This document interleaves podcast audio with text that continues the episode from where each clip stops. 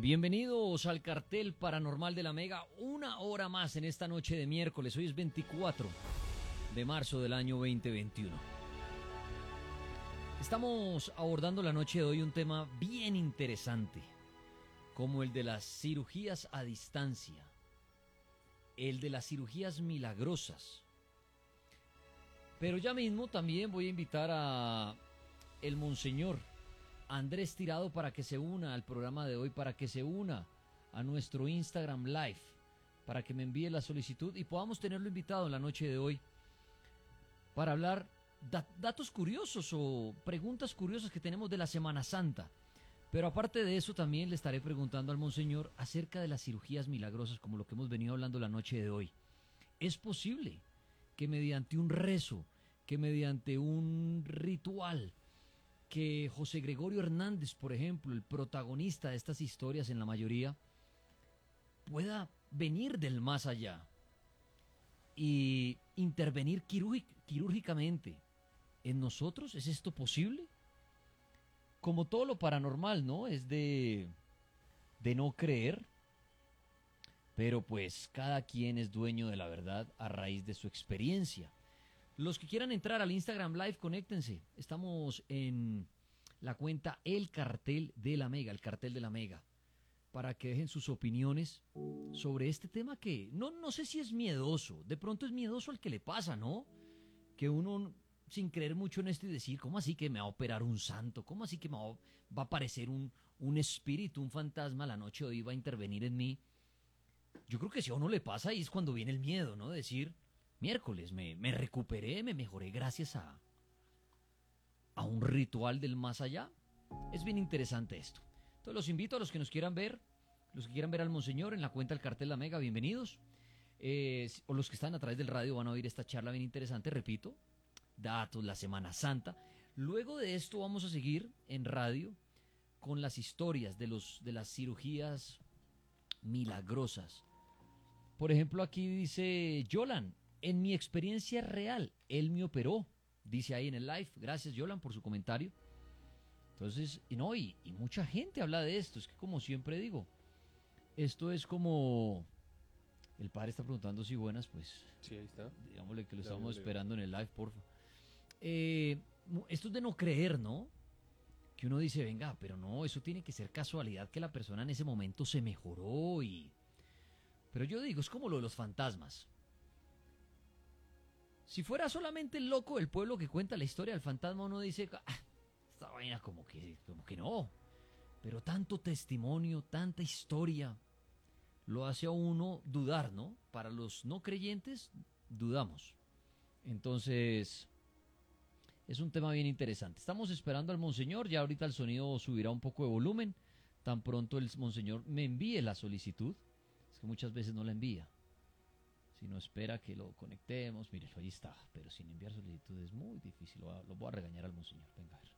Las patas al Chucky, como dice la Chucky. Y después dice que es que los live molestan. Y es el Chucky que es, es necio. Mire, Chucky, llegó el monseñor. Doctor eh, del cartel paranormal de los Chuckys y asociados, muy buenas noches. Es que como no envía ¿Cómo vamos? como no envía solicitud, monseñor, es muy difícil, pero bueno, ahí lo, ahí lo ¿Cómo le ha ido? Llevo tres horas tratando de enviarle solicitud, no mentiras. ¿Cómo vamos? Andrés Tirado, contento de tenerlo porque sus charlas son muy agradables. ¿Cómo le ha ido? Muy bien, y muy contento también de que eh, podamos hoy reunirnos para hablar un poquito de todo, un poquito de todo. Eh, sabe el gran cariño que le tengo Dani, Laguna y el cartel, y a todos los que están conectados, que, están, que son muy pilos también y que siempre preguntan y quieren saber y aprender sobre el mundo paranormal, el mundo místico, sobre la Sagrada, Escritura, la teología. Y pues ahorita que estamos a portas de Semana Santa, Semana Mayor, de sus misterios. Muy bien, monseñor. Antes de entrar en materia de la Semana Santa, que de verdad es un tema también, que claro, uno diría, uy, no, eso es como clase de religión en el colegio, qué mamera. No, pero si lo hacemos como, como hablamos siempre con el Padre, eso se vuelve un tema bien interesante, ¿no? El, el solo preguntarnos, venga, la Semana Santa empezando, ¿por qué la mueven de días? Si es verdad que Jesús sí lo crucificaron un viernes, eh, cómo fue ese tema, por qué se da esto, qué hay que hacer realmente en la Semana Santa, o si solo es pensar en fiesta, todo esto ya lo vamos a hablar. Pero, Monseñor, antes de esto estábamos hablando esta noche de las cirugías, llamémoslas milagrosas, de las cirugías que muchos atribuyen, por ejemplo, a personas, a personajes como José Gregorio Hernández, como a rituales que de pronto hasta otros brujos logran hacer a distancia para intervenir en uno, digo yo milagrosamente, porque es como si de verdad un fantasma llegara a la habitación de uno y lo operara. Y uno al otro día, ya, resuelto mi caso, mire, ahorita todavía teníamos una, historia de un hombre que nos contaba un problema de úlcera que tenía llevaba siete años con ese dolor, sufriendo con esto, que no creía mucho en nada de esto y un día como que le pidió a José Gregorio y al otro día efectivamente ya no sufrió más de la úlcera. Uno dice, esto es casualidad.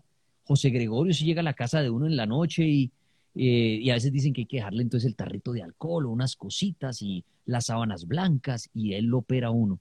Pues padre, ¿usted qué opina?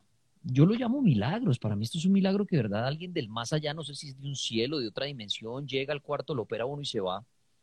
¿Qué opina usted, padre, y qué conoce de este tema? Y, Laguna nos da una noticia, ¿no, Lagunilla? Que el próximo 30 de abril algo pasa con José Gregorio. Lo van a beatificar el 30 de abril a las 10 de la mañana. Señor.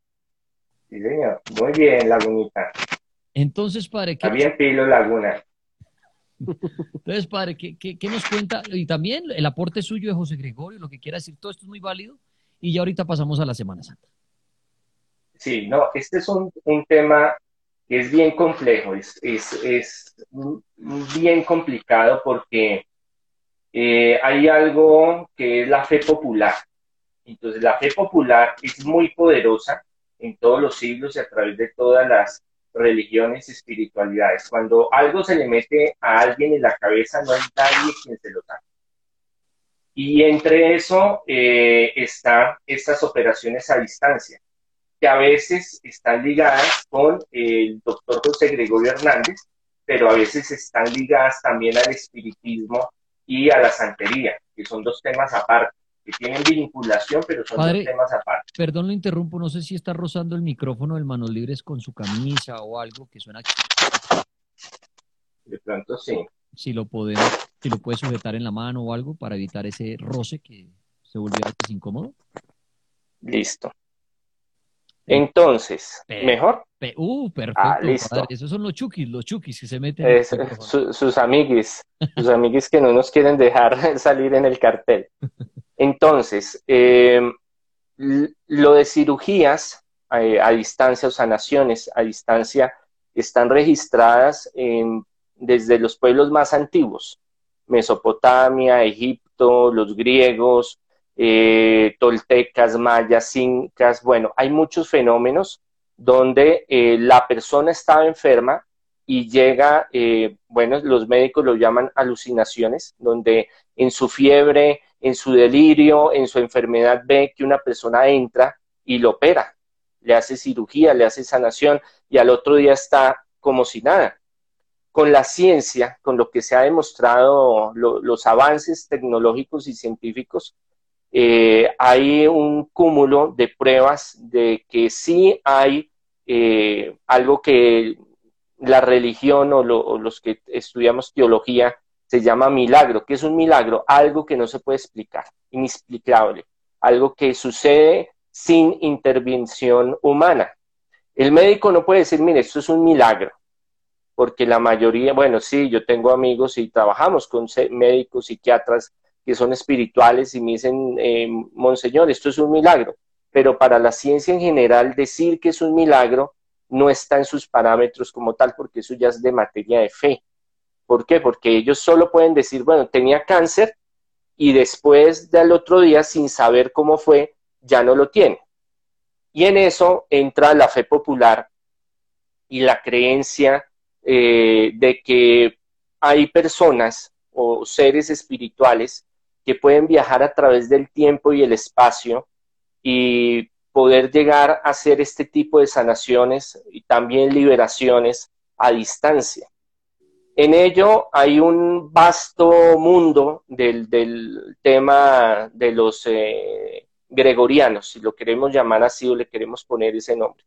Pero yo quiero ser muy claro, una cosa es eh, el doctor José Gregorio Hernández como una figura, un gran ser humano que ayudó muchísimo a la gente en vida y que después de su muerte se han eh, evidenciado muchísimos apariciones y muchísimos milagros y muchas cosas que han sucedido. Oficialmente hay uno que es el que lo, con el que lo van a beatificar ahorita y posiblemente ese caso de la niña pase a ser para la santificación la canonización, porque son dos cosas diferentes, pero va por ese, por ese camino que ahorita el 30 el Papa Francisco eh, va a ser eh, la promulgación de su de el proceso de beatificación.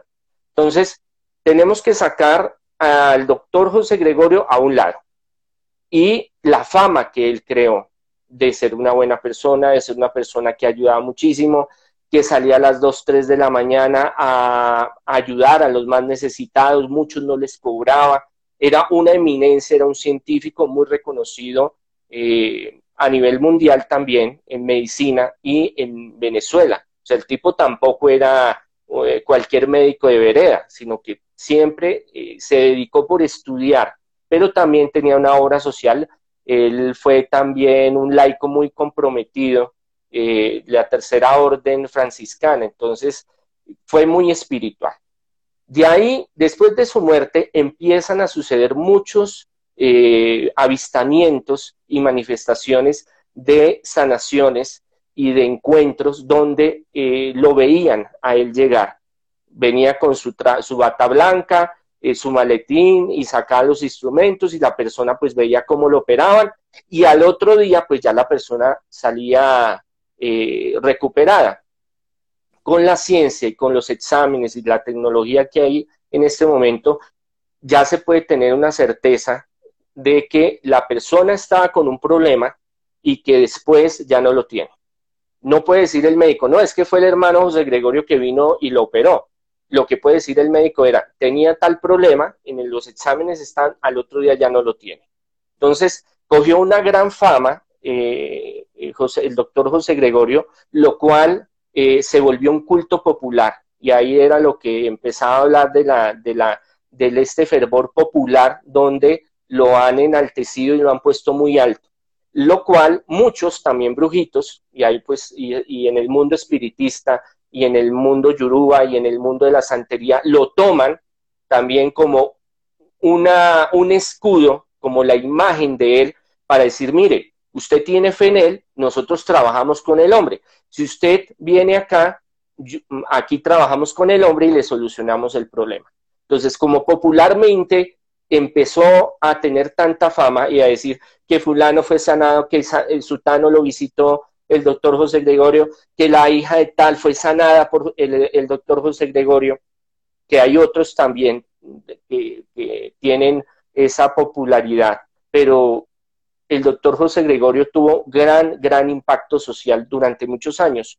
Tanto así que se impulsó ahorita su carrera por mucha gente que está detrás de que él llegue a la santidad, porque políticamente es una, un aporte muy grande a Sudamérica y a Venezuela por todos los problemas tan terribles que ha tenido, y segundo, porque hay una, hay una fuerza popular que clama y dice, queremos que Él sea santo, queremos que Él sea santo. Entonces, desafortunadamente, y sobre todo en el mundo de la liberación y de los exorcismos y los exorcistas, le tenemos eh, en cierta, en, en, comillas yo no tanto, pero hay muchos exorcistas y en este, en este círculo de liberación y exorcismo, apatía cuando hablan del hermano José Gregorio, que ese es el, el, el alias que le ponen hermano José Gregorio en los centros de espiritismo y en los centros de, de lo que es la santería y otras corrientes. ¿Por qué? Porque muchos brujitos o gente que se dedica en diferentes eh, corrientes, porque hay de todo, yo no los puedo generalizar, toman la imagen de él y dicen, mire, esto es un centro gregoriano, pero usted entra y entonces ahí hay una recocha de todo, está revuelto de todo, pero dicen, aquí está la imagen y ponen el bulto, y le hacen devoción y dicen que ahí lo sanan y lo liberan a través de eh, José Gregorio Hernández. Eso hace de que mucha gente también eh, haya tenido experiencias muy feas, muy desagradables yendo a estos sitios. Pero como decía, el problema no es de esta persona, el doctor José Gregorio Hernández Cisneros, sino el problema es que tomaron su imagen para usarla para un beneficio personal. Y desafortunadamente hay gente que ha tenido unas experiencias muy feas, muy aterradoras, porque mezclan muchas otras cosas.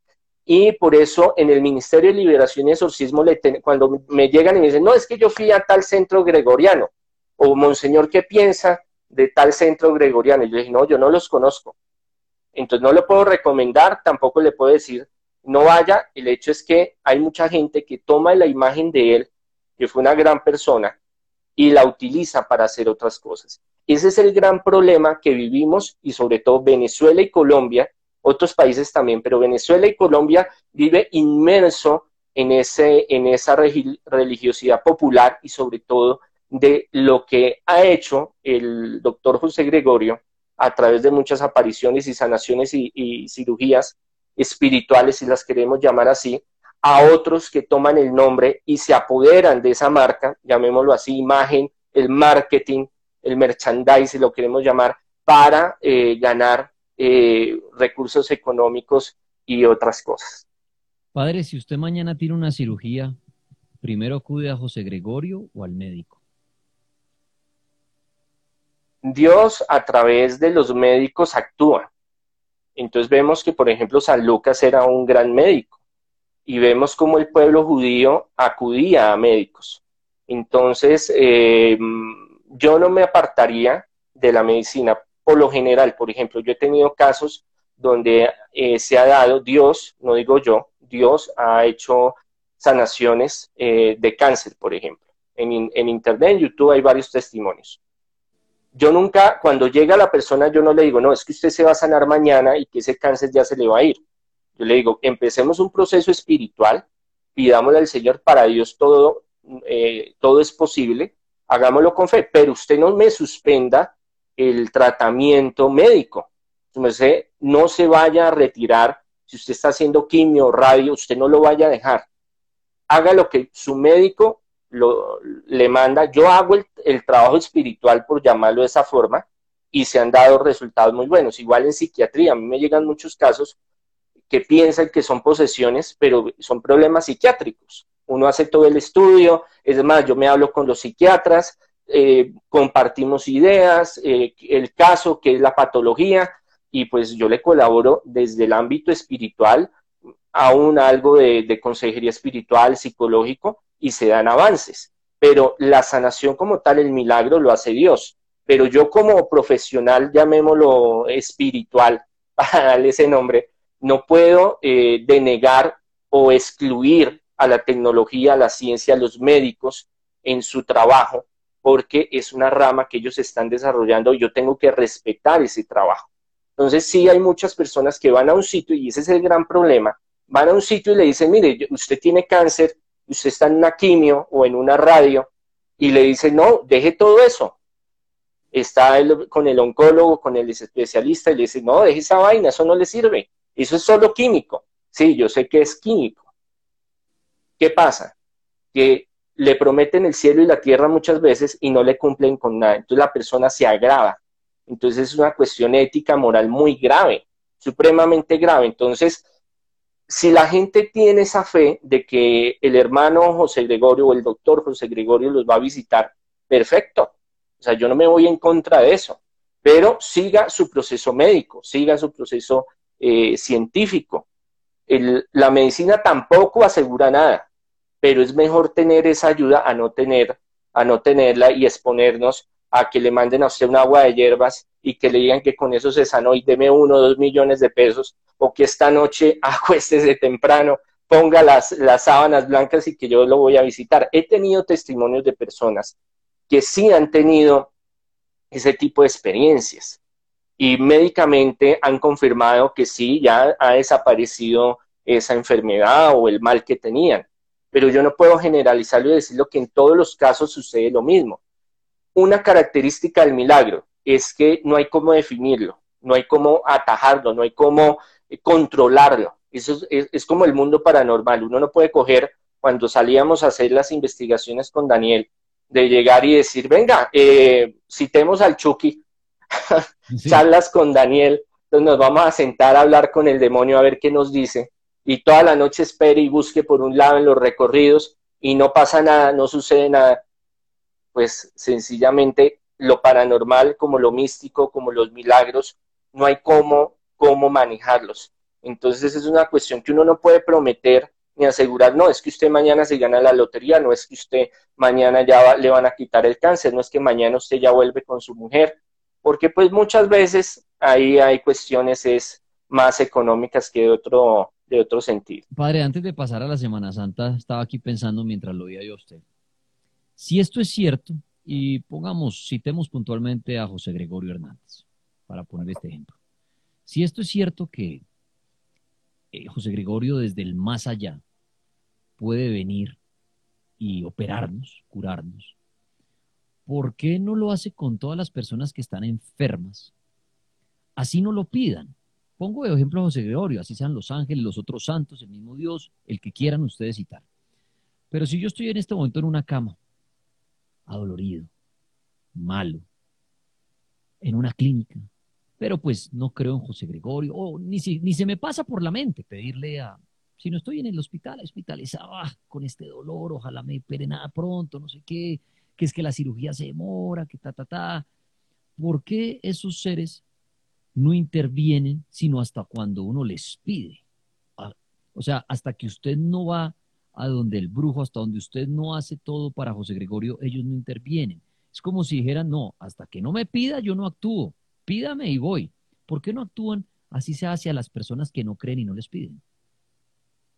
Hay algunos casos que yo he conocido donde eh, las personas mm, no tienen esa devoción, no tienen esa fe, no tienen esa, ese contacto con José Gregorio. Hablemoslo específicamente sobre él y han tenido manifestaciones donde él se ha aparecido y les ha hecho sanación. Supuestamente es él. Yo no puedo eh, corroborar nada porque yo no estoy ahí, yo no vi nada. A mí me contaron, a mí me contaron, pero cuando a uno le cuentan varias personas, pues ya le deja a uno como pensando, aquí está pasando algo. Pero sí, Daniel, usted tiene toda la razón. En la mayoría de los casos que yo he conocido, es hasta que van donde el medio, hasta donde van donde el vidente, hasta donde van en el brujo, porque tienen como un pacto, tienen como una alianza con este ser, con este espíritu, el cual va a empezar a trabajar, a ayudarle en ese proceso. Es una cuestión que es amañada, a mi parecer. Yo respeto mucho eh, el espiritismo, el, bueno, todo lo que quieran. Estoy de acuerdo con usted, o sea, porque yo digo, si es un santo y está en otro lugar, nos puede ayudar ¿por qué toca ir obligatoriamente donde el brujo? Y muchas veces recibimos sanación, pero a veces no somos eh, susceptibles o sensibles a ver qué es la presencia de Dios. Pero Dios en todo momento nos está sanando. A veces tenemos gripas fuertísimas que en otras épocas eh, hubiera llevado a una neumonía y se hubiera muerto. O sea, tenemos todos los días tenemos muchas cosas que vivimos y ahí está la mano de Dios que a veces no somos perceptibles a esa realidad. Sí, hay, hay, una, hay algo muy amañado, hay algo que es eh, un fenómeno en el cual entonces usted va y tiene que hacer tales cosas y tiene que dar tal dinero para que se logre el milagro y tiene que hacer tales cosas. Entonces también hay algo que se llama efecto placebo, que trabaja mucho la ciencia, la medicina y la parapsicología, sobre todo en los últimos años. Eh, que han trabajado mucho con el poder sanador de la mente. Cuando usted va a un médico y el médico le dice tranquilo, usted se va a mejorar, yo le mando tales pastas, tales cosas, eh, no solo es el medicamento, que haya química con el médico, sino también esa, ese engaño que nosotros mismos nos generamos en el inconsciente para creer eso que va a funcionar. Muchas veces la mayoría de los fenómenos paranormales son hechos con nuestra mente. Desafortunadamente, nosotros nos sugestionamos y nuestro inconsciente actúa. La mayoría de cosas que hacemos en el día a día es nuestro, eh, lo hacemos inconscientemente. Por ejemplo, la respiración. Usted respira, pero usted no está todo el tiempo, tengo que respirar hasta que le eh, le dé COVID. Eso es otra cosa que sí, usted siente que se ahoga o alguna enfermedad respiratoria, pero usted no está o el corazón, uy, tengo que empujarlo porque si no lo empuja, y así muchas cosas que nosotros hacemos desde, el lado inconsciente, ese es un mundo fascinante. Y ese lado inconsciente, cuando usted llega a un sitio donde usted va con esa seguridad y esa fe, o le han dicho que allá ocurren cosas, llega y el brujo o el chamán o el vidente o el medio o lo que usted quiera llamarle, le dice tranquilo, mira, hay que hacer esto y esto, tiene que traerme esto y esto, esto vale esto y esto, entonces usted se va a su casa tal día y entonces lo va a visitar tal entidad. A veces también hay espíritus bajos que hacen ese trabajo, ¿no? Entonces también no podemos sacar de que sea eh, la imagen de José Gregorio o de otro santo, pero que llega camuflado, digamos, ese eh, es un troyano donde llega ese espíritu bajo y hace esas cosas para que la gente crea también de que hay una sanación, una liberación. Entonces el poder de la mente es muy grande y se sugestionan y viven muchas cosas que a veces es simplemente esa sugestión o ese efecto placebo. Por eso tiene tanta, mm, eh, está tan ligado a ese fenómeno de ir y pedir la ayuda, ir a hacer tal cosa, ir a entregar tal dinero. Entonces, si usted no lo hace, no van y no le hacen el favor, no le hacen la sanación. Entonces, friéguese, mira a ver cómo va a ser, pero si usted no está acá y hace esto, se fregó. Muy bien, Monseñor Andrés Tirado, hasta ahora 10.28 minutos para esta noche de miércoles. Bueno, quería integrarlo al tema que estamos abordando hoy. Ahorita, cuando terminemos este live, seguiremos recibiendo llamadas con testimonios de esas cirugías milagrosas, así lo llamo yo. Bueno, Monseñor, Estamos a puertas de la Semana Santa, de los días santos, la gente haciendo cuentas para irse de vacaciones, que ya viene el descansito, que hay el jueves, viernes santo, que a pesar del COVID ojalá podamos viajar, salir. Pero siempre me gusta invitar al Padre cerca de la Semana Santa como para que nos regañe, de verdad, para que aprendamos bien el por qué se celebra la Semana Santa, qué se debería estar haciendo en esta época, desde que vi mucha gente el miércoles de ceniza con su ceniza, y hasta donde entiendo, desde ese día hasta el Viernes Santo hay que hacer alguna cosa, algo, eso no solamente, me pusieron la ceniza como para que me vean que soy santo. Bueno, padre, la Semana Santa, yo, yo quiero arrancar con una, con una preguntita y ahí usted lo que, la, la charla que nos quiera dar de la Semana Santa y es, mucha gente, hablábamos en estos días de las guacas y se cree que los Viernes Santo tienen algún poder sobrenatural que hace que las guacas se muestren más, los tesoros. No solamente las guacas, Muchas personas creen que el Viernes Santo pasan muchas cosas milagrosas. Pero mi pregunta es, listo, de este viernes en ocho es Viernes Santo. ¿Que qué día cae Lagunilla? Como el 2 de abril, si no estoy sí, mal. más o menos. Tal vez. El, bueno, sea el 2, el 1, el 3, el 4, que hasta se corre. Sí. Mi pregunta es, si realmente el día que va a ser milagroso es el día en que crucificaron a Jesucristo, ¿cómo damos por hecho que el siguiente viernes es el milagroso cuando los movemos? Por eso es que uno dice, ¿cuándo cae Semana Santa este año? No hablamos puntualmente siempre de, ojo, el viernes, o, o no ni el viernes, que uno dirá, en la fecha tal se celebra el día santo porque ese día crucificaron a Jesucristo. Es la fecha, no es ni el viernes ni nada. Pero es un día que mueven, que alteran, que un día que esta vez cae en abril, que a veces cae a finales de marzo. Y la gente dice, es que ese día es milagroso. Pero es un día que movemos. Entonces, yo como sé a ciencia cierta, padre, que el día milagroso es ese viernes que viene y de pronto no es de la otra semana el día martes.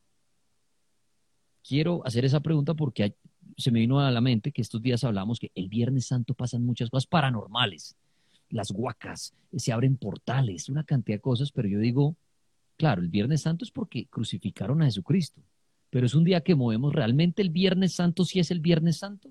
No sé si me hice entender y qué quiere decir de esto, padre, y hablar de la Semana Santa.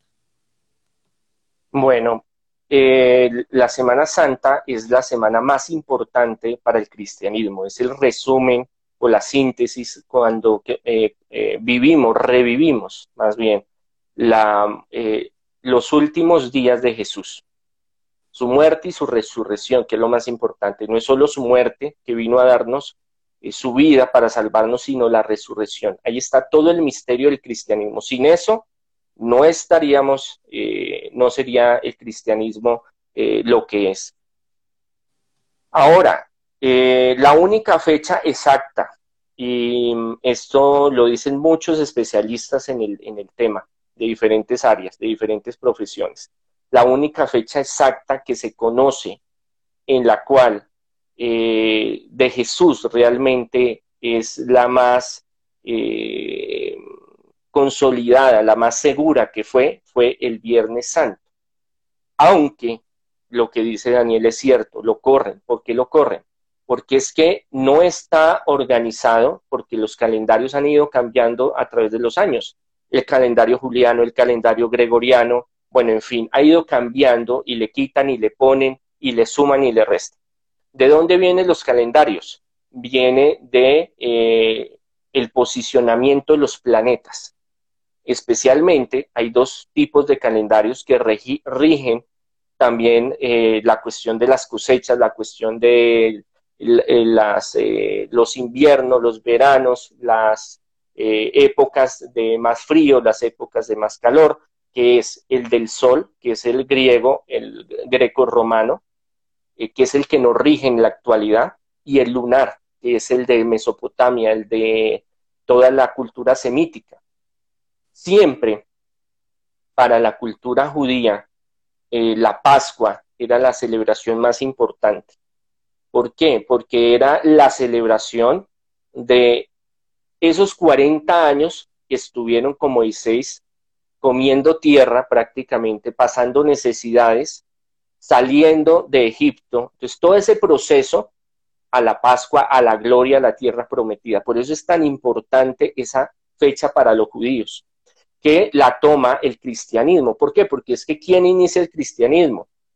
Jesús, los discípulos de Jesús, los apóstoles, los padres de la iglesia van construyendo toda la organización estructural oficial de, las diferentes iglesias antiguas, por llamarlo de esa forma, hasta que va llegando una que coge más poder, que es la católica apostólica romana con Constantino. Y estas, eh, estas fechas las coge el, calendario cristiano, que es el calendario solar, que fue abolido del pagano. ¿Por qué? Porque ya al cristianizar el imperio romano, muchas cosas tenían que cambiar y los nombres tenían que cambiar y las fechas importantes tendrían que cambiar.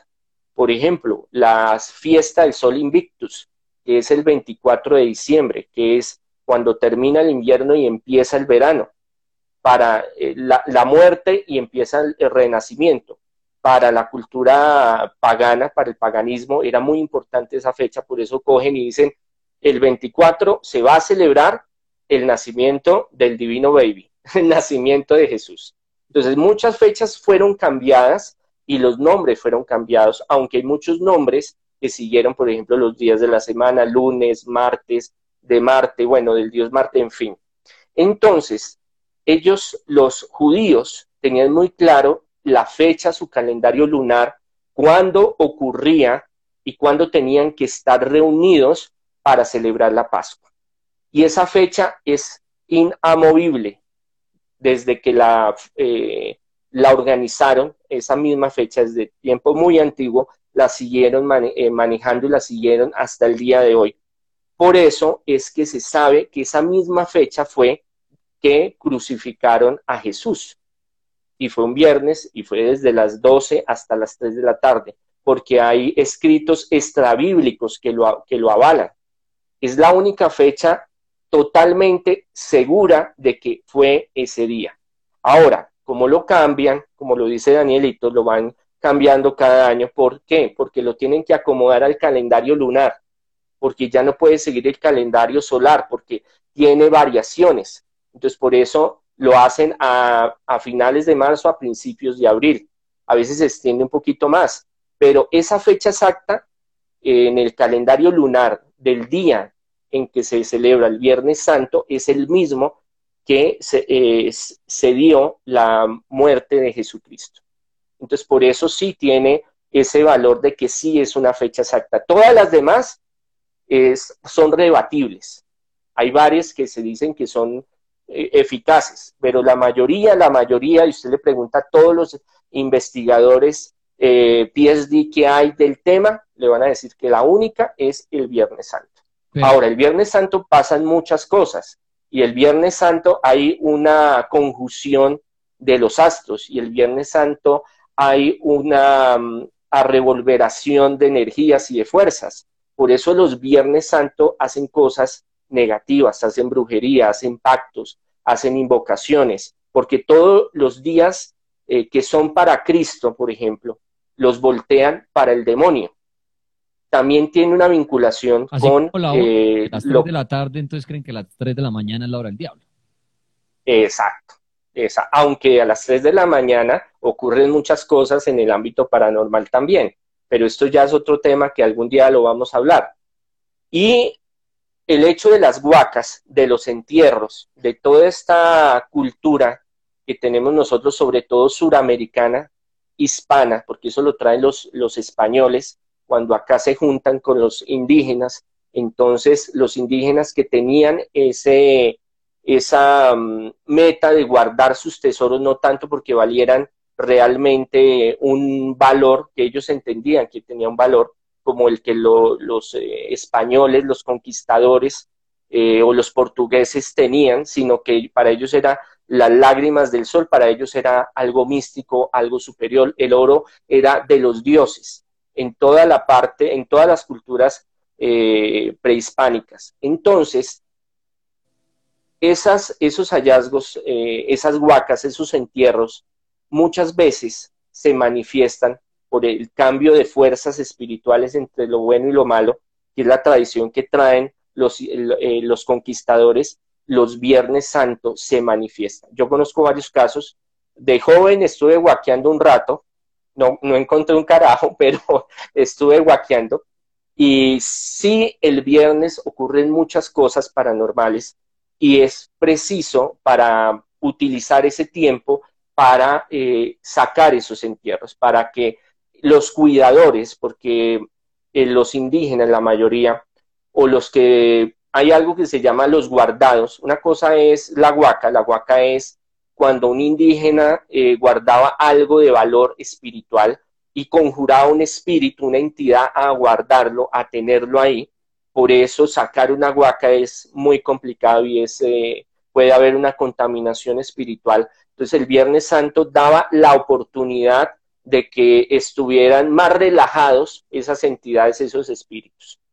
Cuando son guardados, que era gente que guardaba cosas, estamos hablando que hasta la década eh, de los 40, 50, con la guerra de conservadores y liberales, la gente no guardaba en los bancos, no tenía esa costumbre, aunque desde 1800 y más, desde 1500 eh, con los Médicis y con toda la banca europea y los caballeros templarios, habían bancos, pero la gente era descuidada y la gente no le gustaba, no confiaba mucho en el sistema bancario. Entonces, guardaban en sus casas, guardaban en las paredes, guardaban en el piso y muchas veces esas eh, personas que guardaban, si morían, mientras esa es la teoría, de lo que guardaban tenían que venir a cuidar eso. Y muchas veces ellos no se iban porque esos espíritus se aferraban a eso. Entonces el Viernes Santo le habría como una posibilidad de regalar ese, ese regalo. Entonces, tanto Huaca como Guardados habían unas señales. Entonces la gente veía unos pollos eh, dorados, una luz, un fuego que salía. Bueno, hay, hay, unas, hay una cantidad de señales y de cosas que suceden, que a muchos le han sucedido. A mí no me ha sucedido. Estoy todavía buscando a ver si encuentro la huaca, a ver si me sale el Viernes Santo la llamada de fuego, y bueno, ya ahí no vuelvo al cartel porque si ya me embambo consigo los lingotes, pues ¿para qué? Muy bien. Monseñor Andrés Tirado, 10 de la noche, 40 minutos. Si quieren hacer alguna pregunta, alguna, alguna confusión que tengan de la Semana Santa, algún dático que ustedes digan por qué pasa esto, lo uno y lo otro, estamos en Twitter con el numeral Agonía, ¿cuál es? El numeral es Cartel de Santos. Cartel de Santos. Ahí pueden dar la pregunta. Padre, hay una preguntita y es ¿por qué se habla mucho del Viernes Santo? Pero ¿por qué el jueves también dicen que es jueves santo? ¿Qué pasó el jueves? Porque la crucifixión fue el viernes y la muerte de Jesucristo, pero el jueves santo, ¿por qué? En la antigüedad, en, bueno, en muchos pueblos antiguos, pero en el cristianismo es el número tres es el número de perfección, Padre, Hijo y Espíritu Santo. Entonces el trío pascual es jueves, eh, viernes, sábado y domingo pero hablamos de Semana Santa. Entonces, nos han acostumbrado a través del tiempo que Semana Santa es irnos de vacaciones así esté el bicho por ahí, pero vámonos de vacaciones, y es viernes, sábado y domingo, pero no es así. La Semana Santa antes era casi un mes completo de rigurosidad en la oración, en el ayuno, en que no se podía hablar, en que habían muchas cosas que estaban alrededor, sobre todo la Semana Santa, que la semana empieza desde el domingo de Ramos, que es la entrada triunfal de Jesús a Jerusalén, y de ahí hasta el domingo de resurrección. O sea, no es, la Semana Santa no es el viernes, el sábado y el domingo, sino desde el domingo de Ramos hasta el otro domingo. Por eso es una Semana Santa. Y oh. todos los días es, son importantes. Pero los más importantes, los más simbólicos, donde hay más actividades, es desde el jueves hasta el domingo. Entonces, cada día tiene una organización y cada día tiene su importancia. ¿Qué es lo que sucede? El viernes es el, momento más esperado, más fuerte, porque eh, revivimos los momentos donde, que, donde Jesús es crucificado para salvarnos. él paga con su sangre para darnos la vida eterna. Y de ahí viene el, inicio, el nudo y el desenlace. Entonces, ya sábado y domingo, que ya es eh, lo que es eh, al terminar el sábado y el domingo, pues la vigilia de resurrección, de Pascua. Entonces, es muy importante estos días. El lunes es importante, el martes es importante, el miércoles. Ahora viene una preparación de 40 días. Ahí se acaba el, calendario con eh, la resurrección de Jesús y empieza de nuevo el calendario. Por eso es tan importante. El centro de la liturgia, de las fiestas, de la organización, de las celebraciones de todo el año de la iglesia es Semana Santa y diciembre, el 24, porque pues es eh, la conmemoración de el nacimiento. Pero la iglesia en sí, lo más importante es lo que Jesús viene a dar.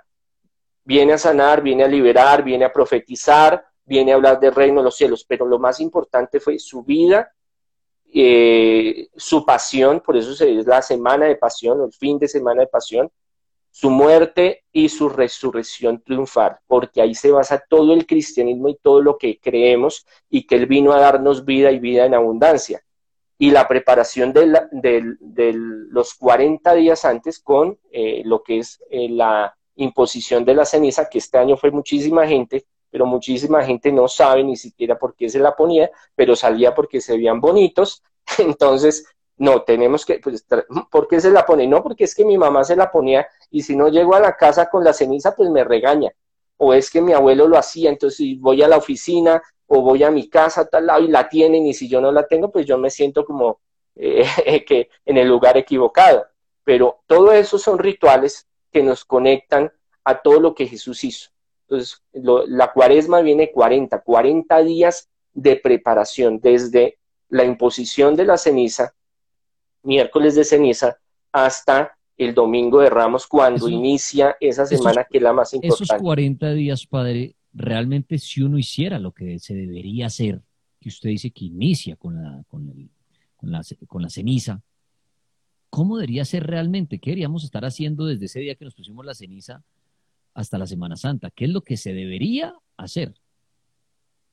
Mm, con el tiempo ha cambiado mucho la rigurosidad eso me religiosa. Si fuéramos a la antigüedad y usted dice, bueno, se ha perdido. No, a la antigüedad tocaba encerrar a Daniel por allá en la mazmorra y que se diera duro. Pero, pero, con el silicio, el silicio era un cinturón. Pero yo sí escucho gente que todavía que, la, que hacen ayuno, que no pueden comer carne, que no sé qué cosas. Digamos, sin irnos hasta lo, hasta lo estricto, ¿qué sería como lo normal que debería ser un, un creyente? Eh, el catolicismo se ha vuelto muy live, se ha vuelto muy mm, circunstancial y más ahorita pues con el problema de que no podemos celebrar en los templos en una forma activa como se hacía en otros años. Pero en los últimos años, eh, si usted hace un análisis de 30 años para acá, 50 años para atrás, eh, las circunstancias eran muy diferentes y había un respeto hacia la Semana Santa o Semana Mayor había un respeto en, realmente en la cuaresma. Eh, los días eran de oración, los días eran todos los días de ir a la Eucaristía, eran días de hacer el rosario, eran días de ayuno, era un ayuno. No es que el ayuno light, no, era un ayuno donde usted agua y pan todo el día, donde usted el viernes era prohibido comer carne. Se tenía que ofrendar eh, porque eh, el viernes conmemoraba la muerte de Jesucristo. Entonces usted no podía comer carne porque tenía que hacer un ofrecimiento. Eso todavía se hace, pero nosotros no somos como los islámicos o los judíos, por ejemplo el Ramadama, que cuando van a la mezquita y aguantan ocho días hambre, o se hacen ayuno ocho días, usted le dice a, a los judíos y muchísimos judíos hacen sus ayunos, sus oraciones, dejan días específicos para adorar al Señor. Nosotros somos muy light, sobre todo los católicos. Los cristianos no celebran totalmente la, Semana Santa, pero ellos tienen también sus equivalentes. Pero se ha perdido tanto el sentido de ofrecimiento, de mm, estar eh, en sintonía con lo que se está haciendo. Por eso ya se habla de Semana Santa, Parranda Santa, o sea, se, habla es, yo quiero ir a pasear, yo quiero estar con mi familia, llevo un año encerrado, quiero salir, pero ya lo espiritual del hecho de celebrar está ir eh, con el calendario litúrgico, con las celebraciones de la iglesia, con el respeto a estas fechas. Eso se ha perdido, se ha perdido muchísimo. Y eso lo convertiría, Desafortunadamente. eso lo convertiría uno en pecador, sería mal visto por esos seres que están allá en un cielo cuidándonos, que digan usted está de fiesta un viernes, ellos preferirían que uno estuviera ya de rodillas o algo así. ¿Usted qué se imagina, padre? Dios eh, nos da el libre albedrío. No es que usted haga esto y entonces usted es pecador. No, eso no la mentalidad de Dios no es la mentalidad humana. Eh, y Jesús se lo explicaba mucho, lo, lo explica mucho los evangelios, sobre todo el evangelio de Juan, que estamos leyendo en estos días. La profundidad de hacer las cosas por convicción, por fidelidad a Dios. Uno no las hace porque es un Dios condenador y entonces pilas, hermano, si usted no come, eh, si usted come carne el viernes, lo voy a, le mando un rayo para que lo parta en dos. Es que ya no lo quiero, usted ya no es mi hijo, lo desheredo, eh, lo aborrezco, quítese de acá. No, no, no, porque Jesús mismo viene a transformar eh, una malinterpretación de la Sagrada Escritura. Los fariseos, sobre todo, los maestros de la ley, los levitas, eh, tenían la escritura a rajatabla. Entonces, si usted no se lavaba las manos antes de ir al templo, usted se condenaba. Usted está en pecado mortal. Si usted no iba a hacer tal ofrenda, hermano, usted se condenaba. Porque ellos solo veían la ley como algo conductual, hacerlo. Si yo hago esto, le va a agradar a Dios. Si yo hago lo otro, Dios me va a querer. Jesús viene a explicarles a ellos que no, eso no es, eso no es lo que Dios quiere. Ahora, cuando usted ama a alguien, Jesús dice, si usted guarda mis mandamientos y me ama, yo vendré a usted y lo sanaré, lo liberaré, lo prosperaré, estaré con usted, lo acompañaré. Cuando usted ama a alguien, por ejemplo, usted tiene una pareja y usted realmente si lo ama, no es que lo quiera, lo ame, usted no va a llegar borracho a pegarle y a maltratarlo y a ultrajarlo. Si usted ama realmente a una persona, usted va a tratar de hacerlo feliz. Ese es el concepto que Dios maneja, que Jesús maneja. Entonces, si yo hago unas prácticas religiosas, unos rituales, es porque a mí me gustan, a mí me nacen, porque estoy afiliado a ese pensamiento y que por a través de esas eh, actividades, esos rituales me van a acercar más a lo espiritual, me van a acercar más a Dios. No es una cuestión de pecado, eso lo tenemos que cambiar y replantear bajo las enseñanzas de Jesús. Sí existe el pecado, pero el pecado no lo miremos como un castigo. Es que si no hago esto, entonces me condeno. Si no hago lo otro, entonces estoy mal. Si hago el... No, es qué me conviene a mí para mi espíritu, qué conviene para mi alegría espiritual, mi encuentro con Dios no somos budistas. Si nosotros fuéramos budistas, ay hombre, porque ellos son así radicales, igual los islámicos, aún los judíos, porque están comprometidos a lo que aman. Cuando usted ama a alguien, usted se compromete, usted hace lo que sea por esa persona, porque usted quiere verla feliz, porque la felicidad de esa persona le transmite a usted felicidad. Ese es el concepto del amor. Y el amor espiritual, el amor de Jesús, el amor de Dios, se aplica es no es en castigo solamente ver esa visión eh, de un Dios castigador, sino un, Dios de amor y de misericordia y que si nosotros aplicamos las enseñanzas de Jesús y si nosotros seguimos el camino de Jesús, Él nos va a ofrecer cosas maravillosas. ¿Quién lo vive? El, eh, ¿Cómo es el dicho? El que lo goza es el que lo, vive. Eso es lo, que sucede en todas las religiones. Muy bien, Monseñor Andrés Tirado, 1052. Vamos a viajar hasta Twitter para preguntas que trae Juan Palagua.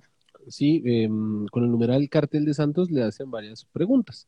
Eh, Miguel Villanueva le dice, ¿cuál es la finalidad entonces de la Semana Santa? ¿Qué nos aporta y por qué no, no darle esa importancia el lunes, martes y miércoles santo en procesiones, en, liturgias? Antes era así, antes era actividades toda la semana, pero con el, la secularización de la sociedad eh, parte primero el trabajo entonces, por eso, a través del tiempo, eh, antes se permitían que tuvieran eh, espacios de tiempo para que usted pudiera celebrar esos días. Pero con el, con el cambio de la humanidad, el globalismo, la economía, los capitales y la producción en masa, llevó a que prácticamente eso se aboliera y ya la gente no pudiera tener esos espacios. Usted mira Estados Unidos, allá no tienen tantos fines de semana ni celebraciones como nosotros tenemos. Pues allá la Semana Santa son dos días prácticamente de celebración, pero a medias, porque la gente todo el tiempo tiene que estar trabajando. En el sistema de Sudamérica, Centroamérica, permiten algunos desde el jueves, viernes, sábado y domingo les da libre, pero hay otros que no, otros les toca trabajar hasta el viernes, otros les toca trabajar el sábado. Entonces, eso ha ido cambiando a través del ritmo económico y político también de las naciones. Y por eso también se ha reducido muchísimo la iglesia al proponer, bueno, yo lo quiero ver acá a las 8 de la mañana, a las 3 de la tarde y a las 6 de la noche. Porque le van a decir, no, pero es que si, si yo voy allá, me echan del trabajo. Entonces, ¿qué hacemos? No, bueno, entonces acortémoslo, va a ser Semana Santa, pero lo fuerte va a ser eh, jueves, bueno, no alcanza el jueves, listo, entonces, para que ustedes puedan participar viernes, sábado y domingo. Entonces, por eso, eh, las tres fechas más importantes y como ha quedado hasta el momento, son esos tres días, el trudo pascual, esos tres días de, ese proceso de Jesús, pero en sí es toda la semana, pero obviamente mm, la iglesia también tiene que acomodarse muchos tiempos y a cómo se han desarrollado las cosas y no puede ser eh, excluyente de las personas que trabajan. Señor, aquí alguien dice y escribe lo siguiente, no tiene que ver mucho con la Semana Santa, pero ya que se aproxima la Semana Mayor, de pronto tiene algo de, importancia. dice acá, em, tengo una pregunta, ¿cómo cancelar un bautizado como católico? Quiero renunciar a la religión católica. Y yo agrego algo ya que mencionan eso. Ayer que teníamos una tarea puntual para preguntarle al padre, Monseñor, ahí que me está viendo, no me está viendo, mucha gente cree que el no bautizar a los niños, esto le va a traer actividad paranormal en sus casas, en sus vidas, que mucha gente, y decíamos, yo le voy a hacer esta pregunta al padre, ya que mencionan eso, lo del bautizo, también en esta charlita al padre, padre, ¿qué tan cierto es que si uno no bautiza a un niño, entonces, mejor dicho, se le llena a uno la casa de demonios, de espíritus, se le pegan a él espíritus, demonios? ¿Qué puede contarnos usted de esto? Bueno, eh, ahí bueno, es que es compleja la, respuesta. Desde la liturgia, desde la teología, dan una respuesta, tradición de la iglesia, y ya el Ministerio de Liberación Exorcismo otra. En experiencia personal, ayuda muchísimo que el niño esté bautizado, sí. ¿Por qué? Porque e, es un sacramento que imprime carácter en el Espíritu, sella el Espíritu de nosotros como bautizados, como la gracia del Espíritu Santo. Entonces, el sacramento no es por, hacerlo, hay muchas cosas que no entendemos por qué son. Y entonces decimos, no, ¿para qué hacer esa vaina? Entonces, de niño nos ponían a hacer letra cursiva, que después no la quitaron, eh, letra pegada, perdón, y después no la quitaron, pero después de un tiempo entendimos de que después de hacer 50 mil planas, la letra nos sale bonita. Ahorita son los mamarrachos, ¿por qué? Porque ya, y ahora con el testeo, pues, de chateando el WhatsApp, peor. Igual, cuando no entendemos, por qué son las cosas, por qué se hace un ayuno, por qué se hace la Semana Santa, qué es eso el bautizo, pues usted dice, eso es una mamera, esa vaina a mí no me gusta, no me conviene, eso yo, Eso cuando crezca, pues voy a ver qué hago con mi vida. Sí, eso es, está, es respetable. Pero el, el ser bautizado protege espiritualmente a un niño, a una persona, sí lo protege. Desde el Ministerio de Liberación, desde el Ministerio de Exorcismo, desde la tradición de la iglesia, desde la teología. Ahora, no es, eh, eh, eh, regla total de que si el niño no está bautizado, entonces se le llenó la casa de chukis. Entonces entró la maldición a la casa. No, no, es que ese no es el concepto, lo volvemos a lo mismo del pecado. Entonces, si yo no hago tal cosa, Dios me va a castigar. No es eso. Es las ventajas que tiene al ser bautizado, las ventajas que usted tiene al comulgar, las ventajas que usted tiene al ayunar, las ventajas que usted tiene al amar a Dios, a tener una, una, un vínculo estrecho con Él. Son ventajas. Ya que usted no las quiera recibir, es otra cosa. Voy a poner este ejemplo. Eh, Lagunilla. Lagunilla nace en una familia donde su padre lo quiere y todo, pero usted dice un día, me cansé de esta familia, es una familia de locos, esa es una familia que yo no aguanto, yo renuncio al apellido eh, Pagano, Ortiz, bueno, lo que sea. Pero usted nunca va a dejar de, de ser de esa familia. Así usted no lo quiere aceptar. El bautizo es lo mismo. Usted puede renunciar al, al, bautizo y usted puede pedir que le quiten el bautizo entre comillas, pero el bautizo, ¿qué pasa? Es indeleble, porque queda eh, impregnado, queda sellado, queda marcado su espíritu, no solo el cuerpo, es algo que es indeleble. Que ya usted no lo quiera eh, aceptar y no lo quiera recibir porque en la iglesia hay curas que son violadores, porque en la iglesia eh, se han robado la plata, porque hay curas que son malos, también hay curas que son buenos, hay curas que hacen las cosas bien, o porque se quiere cambiar de religión, o porque no cree en Dios, listo. Eso es algo que Dios respeta en el libre albedrío. Pero eso no quiere decir de que Dios no lo ame, eso no quiere decir de que usted sea hijo de Dios. Que no lo quiera aceptar es otra cosa. Entonces usted puede decir, quiero quitarme, me quito el bautizo y se lo regalo a, otra persona. Pues que no lo puede hacer porque eso está en su espíritu. Pero si usted no lo quiere recibir y no lo quiere aceptar, ya es cuestión personal. Entonces es una cuestión de ir a pie al trabajo o ir en carro. Entonces usted dice, no, yo me prefiero ir en carro. El bautizo, los sacramentos es lo mismo. Y así actúan la mayoría de religiones. Eh, no mirarlo desde que eh, si no tengo tal cosa, entonces me condeno, me voy al infierno, Dios no me ama, me saca patadas del reino de los cielos, no, sino que son ventajas. Usted las quiere tener, las tiene, si no, Dios no lo obliga, pero ya va en la persona Monseñor, eh, es que usted dice ahí algo que decir, o sea, yo no quiero pertenecer a esa familia, ya igual no hay, no hay marcha atrás, ya el bautizo. ¿Qué pasa con los famosos excomulgados, por ejemplo? Pues, el excomulgado no es desbautizado, son conceptos diferentes. Okay. Excomulgado es que ya no se utiliza, pero en mucho tiempo era una práctica política más que espiritual. Mm, porque no tiene efecto. Usted no puede excomulgar a alguien. ¿Qué es descomulgar? Descomulgar, sacar, extraer de la comunión. Entonces, a usted lo pueden descomulgar de una iglesia, o sea, usted ya no hace parte de esa iglesia, pero usted no puede, a usted no lo pueden alejar de Dios ni de Jesús. A eso me refiero. Eso es la descomunión. Le dicen, ya usted no pertenece a la iglesia, ya está fuera, está lejos de la comunión que nosotros tenemos, o sea, el grupo que tenemos nosotros pero eso no quiere decir de que usted eh, su bautizo se pierda, no, porque no es desbautizado, no, no existe porque es un sacramento. Cuando usted lo ordena sacerdote, se puede ser de lo peor, pero usted sigue siendo sacerdote porque eso quedó impregnado en su espíritu. Ahora, el que es sacerdote y se porta mal, el, dar las cuentas a Dios es peor, y eso Jesús lo dice. Entonces eso es otra cosa muy diferente. Ya cada uno tendrá que dar eh, sus cuentas al Señor y tendrá que arreglar las cosas con Él. Pero hay cosas que nosotros recibimos que no se pueden quitar.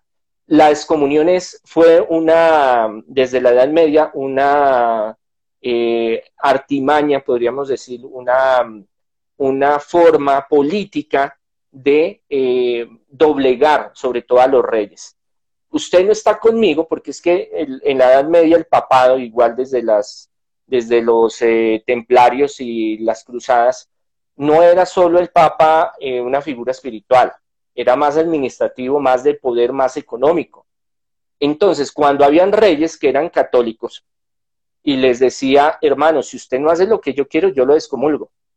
Entonces el hombre decía, no solo el miedo a que lo, lo aleje de la iglesia y pierda la salvación, que eso era algo que se, se manipuló en ese tiempo, sino de que los que estaban alrededor de ellos se volvían enemigos de ellos. O sea, había un sistema, una red eh, en Europa donde si usted era un rey y si usted se salía de ese parámetro, todos los demás reyes que sí estaban aliados con el Papa le llegaban y le hacían la vida imposible. Eso fue hasta la reforma cuando llega Martín Lutero y hay varios países que dicen, bueno, antes Enrique VIII también dice, yo no me aguanto más, yo ya no le pago más a ese Papa porque me tiene cansado, yo ya no sigo sus políticas, nos vamos a separar. Entonces muchos reinos se separaron, pero antes no era así porque el poder lo manejaba el papado. ¿Quién consagraba a los reyes? El papa, los obispos. Entonces estaban bajo una manipulación espiritual donde le decían, hermano, si usted no hace lo que yo digo, si usted no hace lo que yo quiero, lo descomulgo, lo saco del, del, grupo de amiguis. Y eso le iba a acarrear problemas espirituales, acarrear problemas económicos, problemas políticos. Muy bien, Monseñor Andrés Tirado, 11 de la noche, tres minutos. Un mensaje para esta Semana Santa de parte suya para cerrar este, esta entrevista y retornar a las historias de los oyentes de cirugías milagrosas. ¿Qué quisiera usted decirle a la audiencia de la Mega previo a la Semana Santa? Estamos viviendo momentos muy difíciles en los cuales Dios permite que esto suceda también para que nosotros reflexionemos para dónde vamos y qué queremos. El bicho o el COVID, como yo le digo cariñosamente el bicho, no ha pasado. Entonces es muy importante también estar muy pilas en esto. Las vacunas, y yo lo hablo varias veces en, varias predicciones y cosas que pueden buscar en internet, en el momento están ayudando, pero no es el fin de esto, esto se va a demorar. Entonces tenemos que cuidarnos. El COVID es real, y mucha gente se está muriendo en el mundo. Entonces, tenemos que estar pilas. ¿Qué nos enseña esto? De que debemos empezar a volver a nosotros mismos. Esta Semana Santa tiene que ser un proceso donde nosotros volvamos a los orígenes del, del cristianismo, a los orígenes de Jesús. Nosotros para dónde vamos, qué es lo que queremos. Aparte de buscar el oro, la plata, la fama, la riqueza, lo material que no está mal. Jesús nunca va en contra de que nosotros tengamos prosperidad material, pero la prosperidad más importante es la espiritual. Nuestra familia, nuestros seres queridos, sentirnos vivos, con salud. Son cosas que ahorita tenemos que pensarlas realmente, valorarlas, darle gracias a Dios y también buscar cambios en nuestra vida. Estas dificultades no solo para destruirnos o acabarnos o hacernos la vida imposible, sino también de cambio, de conversión, de acercarnos más a Dios, acercarnos más a nosotros mismos, a ver lo realmente importante. A veces nos dejamos llenar la cabeza con un materialismo y con cosas superfluas que hacen de que nosotros vivamos una vida solo de apariencias materiales. Lo material es importante. Jesús nunca está en contra de eso. Dale al César lo que es del César y a Dios lo que es de Dios pero a veces le damos solo a César y no le damos a Dios lo que, lo que debemos de darle a Dios. Entonces, ese encuentro personal donde Él viene, da su vida y resucita, es muy importante entenderla. Ahora que usted es ateo, ahora que usted es musulmán, ahora que usted es judío, que usted es eh, budista, no importa, es lo mismo. El mensaje de Dios es universal, el mensaje de Jesús es universal. Tenemos que volver a nosotros, tenemos que volver a nuestra esencia, tenemos que valorar lo que tenemos, tenemos que empezar a cambiar esa forma materialista, mezquina, eh, arrogante que tenemos de la vida. Hasta que no hay momentos así difíciles que nos vemos encerrados, es cuando empezamos a, valorar muchas cosas que están. Esto no se ha terminado. Entonces, por favor, cuídense, cuídense a los demás, a sus familias aprovechemos para orar y pedirle al Señor para que todo esto cambie. Muy bien, Monseñor Andrés Tirado, me encantó tenerlo en este live aquí en parte del cartel paranormal de la Mega. Muchísimas gracias, Padre, y los que quieren de verdad ubicarlo para todo este tema espiritual, de liberaciones, de brujerías, ¿en dónde lo pueden encontrar? Muchas gracias, Dani. Sí, a todos los que necesiten ayuda en prosperidad, sanación, liberación, consejería espiritual, restauración de hogares y el fuerte mío que es Acarchuque, ya saben, el Ministerio de Liberación y Exorcismo en Bogotá. Pueden buscarme al 600-3445 en las tardes. En mis redes sociales eh, tenemos en vivo eh, también pregúntele a Monseñor, donde escriben sus preguntas, grupo de oración de liberación, eh, hacemos cursos, bueno, hay bastante información, hablamos también de cosas que suceden en el mundo, pueden entrar y chequear por ahí si les interesa, ahí estoy para su servicio. Monseñor, me encantó hablar con usted, un abrazo muy grande, muchas gracias. No, Danielito, siempre sabe que está en mis oraciones, que quería regañarlo, pero si lo regaño no me vuelve, no me vuelve, no me vuelve a invitar, entonces grave. No, pero el juicioso. Yo veré esta semana mucha oración. Muchas gracias, Dani. Muchas gracias, Laguna. A todos, a RCN, al cartel, a todos, todos, a mi cuchiclub, a mis cuchitas, por favor me las saludan. A mis cuchitos también, a, los jóvenes, a todos los que ahí me escriben y me preguntan, venga, ¿y cuándo va el cartel? Y que no sé qué. En cualquier momentico por ahí me desaparezco. Gracias a todos, feliz noche, Dios los bendiga. Monseñor, muchas gracias a usted. Y a todos los que están en este live, los invitamos a la emisora La Mega en Colombia o a la aplicación La Mega Oficial porque vamos a seguir escuchando historias sorprendentes de las cirugías a distancia, estas cirugías milagrosas.